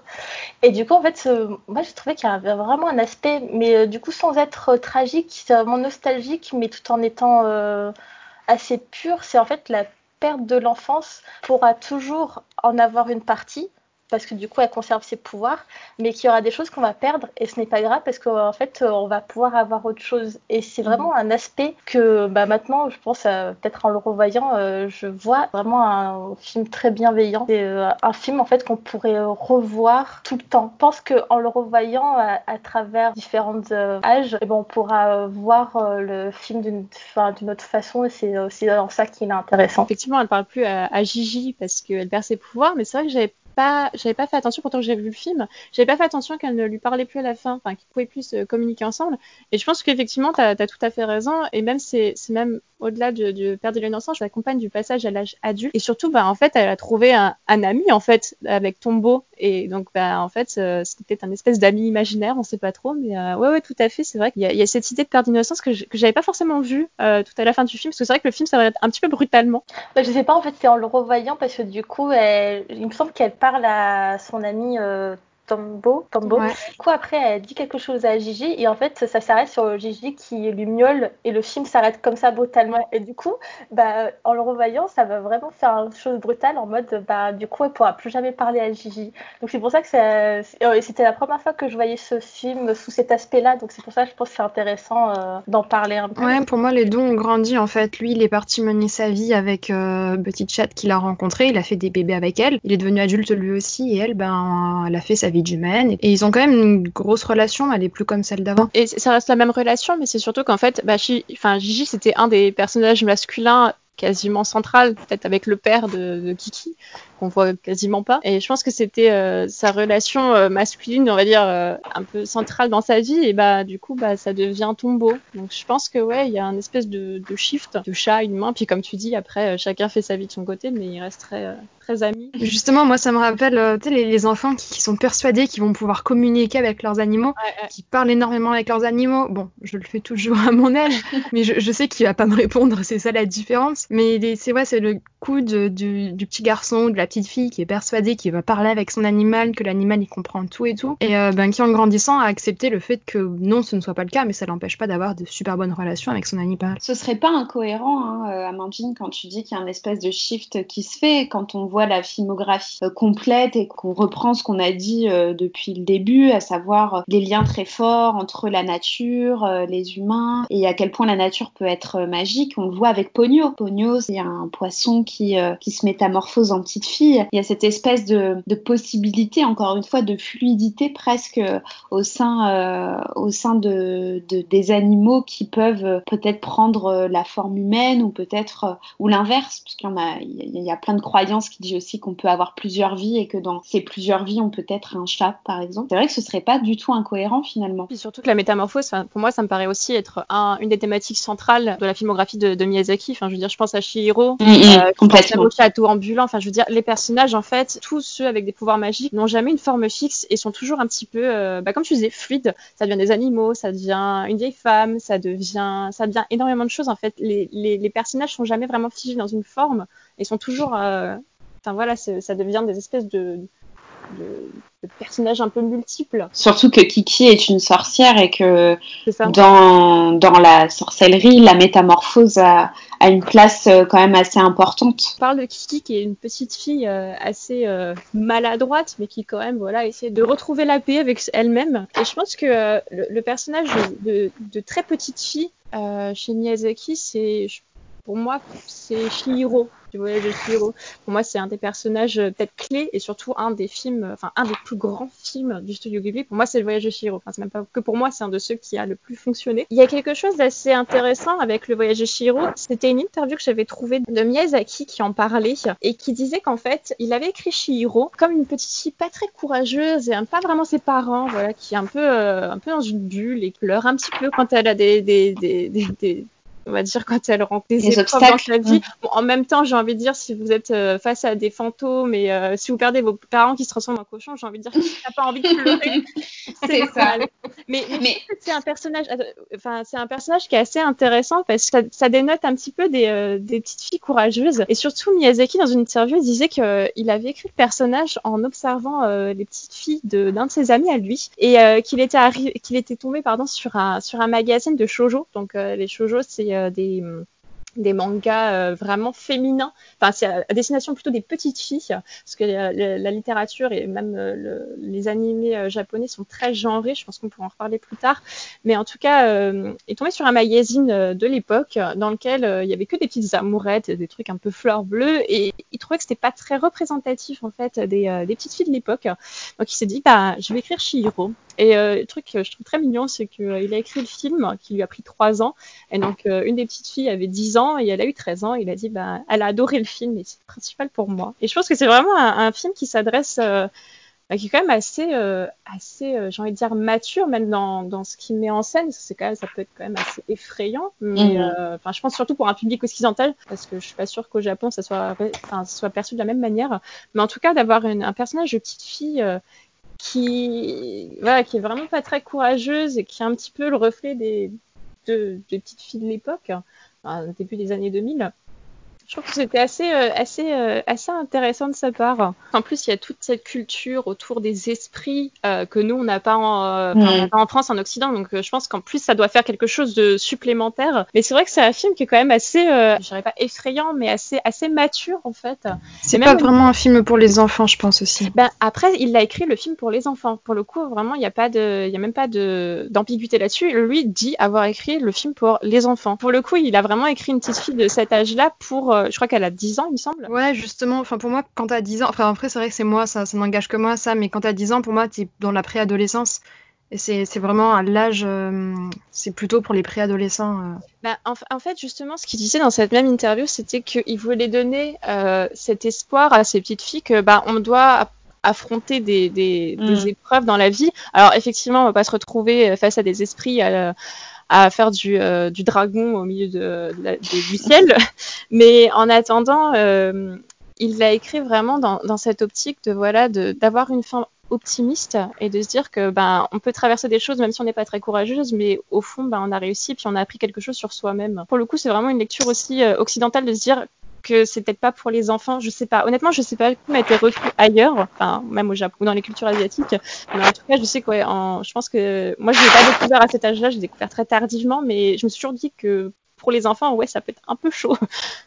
Après, ouais, pour moi, c'est pour les enfants, mais plutôt ouais, préadolescents, donc à partir de 8 ans, parce que je pense qu'un enfant ah de 3 ans, euh, ah ne serait-ce que pour la durée, tu le perds vite. Ah non, non, non, il l'a pas écrit pour les enfants de, de 3 ans, c'est ce que je disais, il l'a écrit vraiment pour des enfants entre 8-10 ans, enfin des, des, des mm. préadolescents, comme tu disais. Ouais, ouais, tout à fait. Non, non, pas pour des enfants de 3 ans. C'est un peu, un peu limite. Même, on, a, on a aussi un autre personnage de sorcière dans le film, c'est euh, Yababa, donc euh, la gérante, on va dire, des termes, qui est pour le coup pas du tout la, vieille femme qu'on avait dans, euh, dans Kiki. C'est vraiment la femme, la sorcière avec une énorme tête un petit peu disproportionnée qui est quand même très imposante et je pense qu'elle gère aussi euh, bah, tous les esprits. Donc euh, elle, gère ça un peu d'une main de fer. Elle est un petit peu, elle est, elle est assez effrayante. Je pense que c'est peut-être une des figures les plus effrayantes du, film, avec son bébé, mais en même temps justement, elle a, quelque chose d'un petit peu maternel et elle finit aussi, voilà, par euh, se tourner vers Shihiro, sachant qu'en plus elle a une sœur jumelle, euh, il me semble que c'est euh, sa sœur Saniba, qui pour le coup elle va aider Shihiro. Donc c'est un petit peu le même personnage, mais pas vraiment. Donc voilà, il y a toujours cette ambiguïté sur les personnages féminins. et puis même cette ambiguïté sur tous les personnages qui sont jamais bons ou mauvais. Et je pense que Shihiro, c'est vraiment, il n'y a, a, pas de bon ou mauvais, c'est souvent des esprits un petit peu perdus ou incompris. Et tu parlais de la, de la sœur euh, pour euh, juste faire un lien, parce que tout à l'heure tu dis mon voisin Totoro. Je trouve qu'il y a quand même un truc aussi assez rare qu'on voit à l'écran, c'est les liens euh, entre sœurs. Et dans les films de Miyazaki, il y a quand même l'enfance est reliée aux liens fraternels. Et comme les personnages principaux sont des femmes, très souvent il y a la, la figure aussi de la sœur qui est pas tout le temps là, qui est assez secondaire, mais qui quand même aussi ramène une dimension féministe quelque part aussi à, à, tous ces récits-là, je trouve. Il y a ça, et puis même euh, après la figure, euh, encore une fois, pas, c'est pas toujours la même figure, il y a toujours une espèce de complexité qui va se dérouler sur les films, et ça me fait penser par exemple au Château ambulant, où littéralement, le, je crois que le film débute sur ça, où on a Sophie et sa sœur qui pour le coup, elle est très très belle avec de très beaux chapeaux, mm. et Sophie qui est un petit peu, euh, je sais pas si elle se trouve laide, enfin je sais qu'elle se trouve laide plus tard dans le film et que ça devient vraiment. Mais au tout début du film, je sais pas si on est vraiment consciente de ça, mais en tout cas, voilà, sa sœur est très très belle, elle est très extravagante et elle est très simple, très douce. Pour le coup, on a, on a cette euh, opposition des deux sœurs. Ta sœur d'ailleurs, enfin, il me semble que ça finit un petit peu mal avec sa sœur. Et en fait, ça rajoute aussi complexité au sein des personnages féminins entre eux, qu'elles aient ce lien familial ou pas. C'est marrant parce que bon, il y, y, a un livre où peut-être qu'on va revenir plusieurs fois dessus, euh, Un monde parfait selon euh, Ghibli d'Alexandre Matisse aux éditions Plédis Society, dont je conseille vivement les, euh, les essais assez régulièrement parce que je les trouve de très bonne qualité, où il explique, parce qu'on parle beaucoup des personnages principaux féminins, mais il explique que les films des studios Ghibli passent le test de Bechdel parce que, donc comme on en a déjà parlé, ce test, même s'il a des ses limites et on n'est pas forcément euh, des grandes fans et adeptes de ce test-là. Il explique justement que les personnages féminins, euh, c'est parce que très, enfin, on peut avoir des personnages féminins en lead role et pas ailleurs. Sauf que depuis tout à l'heure, ce qu'on explique euh, à travers Kiki ou, ce genre de film, c'est que les personnages féminins finalement sont multiples, pluriels, complexes, ont des reliefs et aussi au sein de leur de leur relation euh, entre eux. Voilà, c'est pas si facile comme on est en train de le dire avec le château ambulant. C'est pas parce qu'elles sont sœurs que c'est simple et c'est pas parce que ce sont des figures féminines slash féministes euh, que c'est simple de s'entendre avec les autres personnages féminins. À la page 41, Alexandre Matisse dit le Face au test de Bechdel. Donc il explique, il rappelle ce que c'est le test de Bechdel. Nous on l'a déjà rappelé souvent, donc on va. Enfin, il, relève quelque chose qu'on a relevé aussi, c'est que les, personnages féminins ne sont pas identifiables par leur fonction. C'est pas la mère ou la servante. Elles ont souvent un nom. Donc il dit que le test ne permet pas d'aller plus loin que le fait que ce soit deux femmes qui se parlent entre elles et tout. Il explique que sur les 22 longs métrages produits par Studio Ghibli, il y en a 17 qui passent avec succès le test de Bechdel et que ce chiffre est presque inédit de la production mondiale. Et j'en parle parce que je trouve, bon, c'est pas quelque chose qu'il a, qu'il a mentionné, mais je trouve effectivement que dans le château ambulant, cette complexité entre les deux sœurs qui se parlent entre elles montre à la fois la complexité au sein d'une fraternité de, de, de personnes qui ont un lien familial, mais aussi au sein de personnages féminins qui, on le voit, sont en comparaison, pas forcément les deux les unes envers les autres, mais il y en a quand même une qui, c'est pas de la jalousie, c'est vraiment de la, elle envie en fait la beauté de sa sœur, elle envie l'aura que sa sœur a, et à titre comparatif, ça va, lui faire perdre un peu, comment dire, un peu confiance en elle. Et ça se retrouve chez Kiki. Quand elle perd confiance en elle, elle passe dans un état de comparaison. Elle n'est pas assez bien, ce n'est pas une assez bonne sorcière comparée à d'autres. Elle est vraiment dans cet état de comparaison. Et pour moi, c'est vraiment un sujet très féministe qu'abordent euh, les studios Ghibli en, juste en, quelques phrases ou juste en faisant le lien entre deux personnages féminins. Et surtout qu'en plus, euh, on parle, on parle de cette confiance en soi et de cette espèce de d'envie en fait de l'autre. Mais enfin, le château ambulant, c'est, ça parle quand même de, beauté, mais surtout avec un personnage très vieux, une très vieille femme du coup, euh, pas spécialement belle et qui est quand même un des personnages principaux. Euh, enfin voilà, tout ça pour dire qu'en fait, on a, l'optique que voilà, généralement pour attirer l'œil, il faut que que le personnage principal, ou en tout cas l'héroïne, puisse plaire au public. Et là, justement, on a, on a Sophie, qui est une femme qui, enfin, je crois qu'elle a 18 ans au début du film, et qui se retrouve un peu par hasard, parce qu'elle était, euh, parce qu'elle a rencontré euh, le personnage de elle se retrouve transformée en très très vieille femme, justement par la jalousie d'une autre sorcière, donc la sorcière des Landes, qui est jalouse, qui pensait qu'elle était, euh, qu'elle était devenue l'amante de, de Oru. On a d'habitude cette espèce d'happy ending où, ouf, la, la, jeune femme est délivrée de son sort, elle devient une très très belle femme. Ce que je trouve assez intéressant, c'est qu'à la fin du film, Sophie donc effectivement redevient jeune et a de nouveau 18 ans, mais elle garde les cheveux gris. Et je pense que c'est à la fois une espèce de memento mori pour dire que bah voilà, elle va, elle va finir aussi par redevenir vieille et que c'est pas grave. Je, saurais pas comment dire, mais euh, il y, a, y, a, y, a, vraiment euh, passe en fait de ce qui s'est passé d'un vécu devenu en fait qu'elle est passée par une vieille femme, mais que ça n'a pas changé en fait son cœur et ce qu'elle était vraiment.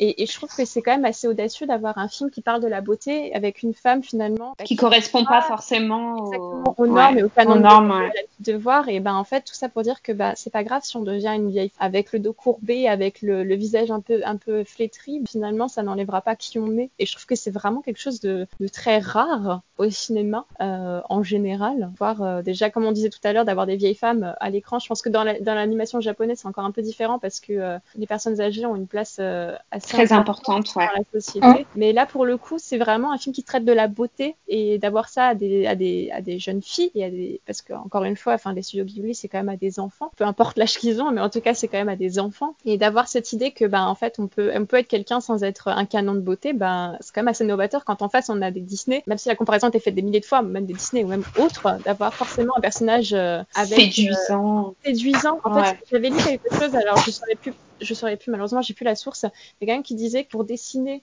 euh, des personnages, il faut aussi obligatoirement qu'ils soient séduisants, sinon on n'accroche pas à leur aventure. Surtout c'est des personnages féminins. Et là on a la preuve qu'en fait, ben peu importe. Oui, et, et je pense que c'est quelque chose qui regroupe une thématique assez récurrente qui plane autour de ces personnages féminins, c'est qu'elles n'existent pas euh, au travers de leur physique ou au travers de leur corps. Elles sont avant tout une, euh, elles ont avant tout une pensée, de la magie en elles, mais qui, qui n'émane pas en fait euh, de ce qu'elles sont au travers des autres. Et puis je pense qu'il y a un truc qui est important que tu viens de soulever, c'est la subjectivité de la beauté, qui d'ailleurs n'est pas la même. Les canons de beauté ne sont pas les mêmes d'un pays à un autre. Et peut-être que les cheveux blancs vont être valorisés dans une autre, enfin, euh, dans une société différente de la, enfin, qui n'est pas la nôtre ou ce genre de choses. Et je pense que là, en fait, il regroupe un, un thème assez universel, c'est le fait que les femmes, on a l'impression que plus euh, elles vieillissent, moins elles ont en tout cas d'importance au sein euh, de la séduction, au travers des yeux des autres. Et là, en fait, ce sont des héroïnes globalement qui agissent sans se soucier du regard des autres. Et surtout, ce qui est assez, euh,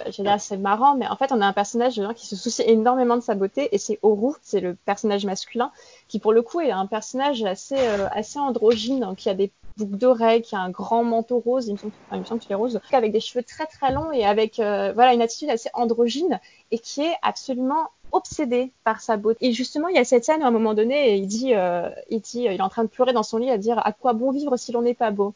Et Sophie, en fait, euh, bah, qui, qui, est encore sous, euh, son apparence de très vieille femme, elle, est très en colère. Elle quitte le château et elle se met à pleurer sous la pluie parce qu'en fait, elle se sent laide, alors que Oru est, magnifique et en plus c'est un sorcier, un très très grand sorcier, très dangereux en plus. Et, c'est à Sophie d'aller euh, d'aller le réconforter alors qu'elle elle se sent laide. Enfin, tout ça pour dire que voilà, c'est à elle d'aller le réconforter, alors que lui, c'est quand même quelqu'un qui fuit ses responsabilités et qui tout ça pour montrer que la beauté, en fait, c'est pas pas l'essentiel. Mais c'est surtout que le film joue vraiment sur les apparences, parce qu'en fait, chaque personnage a une apparence, mais ça représente pas qui sont réellement. Par exemple, Oro est représenté comme vraiment le beau gosse, très soigneux, etc. Alors qu'en fait, c'est juste un presque démon qui a pas son cœur donc du coup qui peut pas avoir de l'empathie par rapport à Sophie qui du coup est une très vieille dame mais qui garde quand même son caractère euh, de base qui garde son, sa, sa, personnalité en fait et tout son cœur. Euh, voilà qui a son cœur et pareil pour la sorcière des Landes qui euh, au début est vraiment une une sorcière très exubérante, etc. Alors qu'en fait, on s'aperçoit que c'est juste une petite mamie qui est très mignonne et qui est vraiment inoffensive. Donc en fait, c'est intéressant de voir que ce n'est pas parce qu'on ressemble à quelque chose que ce euh, ce qu'on est vraiment au fond. Et ça apprend vraiment le fait que l'apparence n'est pas vraiment ce qui compte c'est plus notre personnalité euh, ce qu'on apporte aux autres. Dans le château ambulant il y a une scène euh, que je trouve assez intéressante justement de la compétition des deux femmes. C'est la scène où où Sophie, la sorcière des Landes, sont invitées chez Madame Sulaiman, qui est une des plus grandes sorcières, on va dire, du royaume. Et, il se trouve que, que la sorcière des Landes, donc, est quand même une femme assez, assez, euh, assez élégante, j'ai envie de dire, en tout cas qui se cache sous des grands, euh, des grands chapeaux. Enfin voilà, elle est, elle est quand même assez, euh, assez luxueuse. Et euh, il se trouve qu'elle est, euh, elle arrive avec ses porteurs, Sophie qui arrive avec sa petite canne, avec le dos courbé, et il y a ces grands escaliers. Et, euh, et la, prince, enfin, la sorcière des Landes euh, regarde Sophie, la nargue un petit peu en lui disant bah moi j'arriverai avant toi. Et Sophie du coup il va avec le dos courbé, avec euh, toutes les douleurs que ça peut avoir. Et hum, elle y va tranquillement à son, à son rythme et euh, la sorcière euh, la sorcière des Landes plus elle avance plus elle se décompose mais littéralement elle n'arrête pas de suer et ça devient un supplice de monter les escaliers et donc du coup bah, Sophie la- l'attend en haut euh, mine de rien euh, enfin elle, elle a apprivoisé, on va dire, sa vieillesse. Elle l'a accepté de monter, euh, de monter les escaliers hein, avec un pas très, très, très, très lent. Contrairement à la, à la sorcière des Landes qui n'arrive pas à accepter euh, sa vieillesse et surtout sa beauté perdue, qu'elle perdra justement une fois que ses pouvoirs euh, lui seront retirés et euh, qu'elle redeviendra une, une grand-mère euh, complètement sénile et complètement inoffensive surtout. C'est le fait aussi de montrer que la vieillesse n'est, dis- disons que c'est pas une fin de vieillir. Exactement. Et ça va aussi dans la continuité dans ce qu'on disait avec potentiellement la métamorphose dans une autre vie, euh, d'être un animal. Enfin, j'ai l'impression aussi qu'il y a l'idée de c'est la fin de cette vie-là. Ta vie, peut être multiple, même sans aller dans le mystère. Non, en tout cas dans le film, c'est pas du tout une fatalité, c'est quelque chose qu'on doit accepter. Alors effectivement, le corps suit plus, mais euh, ça n'empêche pas, et je pense que c'est ce qu'on disait tout à l'heure, que ça n'enlève pas qui on est. Euh, mais ouais, effectivement, avec les métamorphoses, même on a euh, on a Navé qui est l'épouvantail, qui est un peu le compagnon un peu d'infortune de Sophie, qui est un épouvantail qui, euh, qui vient la réconforter euh, sans bruit, parce que c'est un épouvantail, et qui se transforme en, très beau prince, un peu libéré de, de sa malédiction, comme euh, on aurait l'habitude de voir bah, comme on aurait pu attendre en fait pour Sophie, et sauf que là, bah, c'est l'épouvantail finalement qui a la belle fin. Merci à toutes et à tous de nous avoir écoutés. C'est une première partie. La deuxième partie arrive dans la foulée. On vous invite bien évidemment, comme d'habitude, à vous abonner au podcast, mais aussi à nos réseaux sociaux, Twitter, Instagram, Facebook. N'hésitez pas à réagir, à commenter et à noter cet épisode s'il vous a plu. On se retrouve très vite pour la deuxième partie. Bye Bye. Bye. Bye